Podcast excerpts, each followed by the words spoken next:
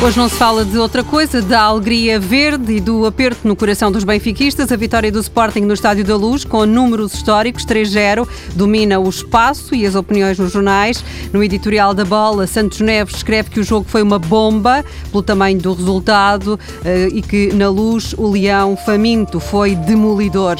No caso do Rui Vitória, o jornalista considera que o treinador do Benfica esteve mal no jogo mental quando disse que ia defrontar 11 jogadores, não sabendo se seria uma equipa. Ontem Ontem, sobre isso, Jesus eh, não quis colocar Vitória, muito pequenino. Era fácil, eu se quiser pôr o Rui Vitória deste tamanho, mas não ponho, vou respeitar.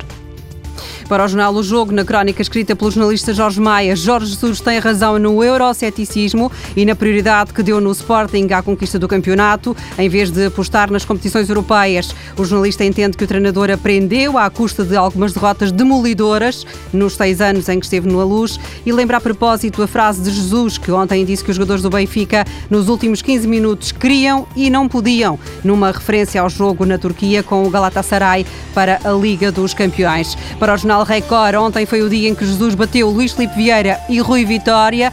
Mais do que isso, acrescenta Bernardo Ribeiro, diretor adjunto, Paulo Fonseca também lhe deu mais tarde uma alegria. O empate do Braga no estádio do Dragão deu ao Sporting a liderança isolada do campeonato. Os jornais também recuperam a frase confiante de Lopetegui. Apesar do empate e dos dois pontos de diferença para o Sporting, Lopetegui acredita que o Porto está no bom caminho e vai ser campeão. No Record e também no jogo, depois da jornada de emoções fortes no futebol, a capa ainda tem espaço para Miguel Oliveira. O piloto português de Moto 3 ergue os braços depois da vitória na Malásia e deixa a discussão do título para Valência. Miguel Oliveira promete luta até ao fim.